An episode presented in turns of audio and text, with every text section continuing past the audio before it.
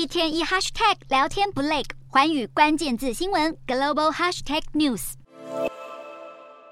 攻顶之后，开心的举起双手欢呼。日本高龄九十岁的冒险家三浦雄一郎，在亲友的协助下，达成自己的复健目标，成功借助登山轮椅，在三十一号攀上日本第一高峰富士山。三年前，八十七岁的三浦因为血栓压迫，导致颈部以下瘫痪。当时他就以登上富士山作为自己的复健目标。后来经过一连串的训练，他也成功恢复到可以再次行走的程度。为了达成攻顶的复健目标，高龄九十岁的三浦尽量靠着自己的力量前进。但在难以行走的地方，团队会像这样把它固定在登山轮椅上，齐心协力往山顶迈进。富士山常年吸引许多登山客到访，但很少有高龄九十岁以上的长者攻顶。三浦从富士山五合目的登山口出发，一步步亲自感受这座山脉，也终于完成自己三年前立下的目标。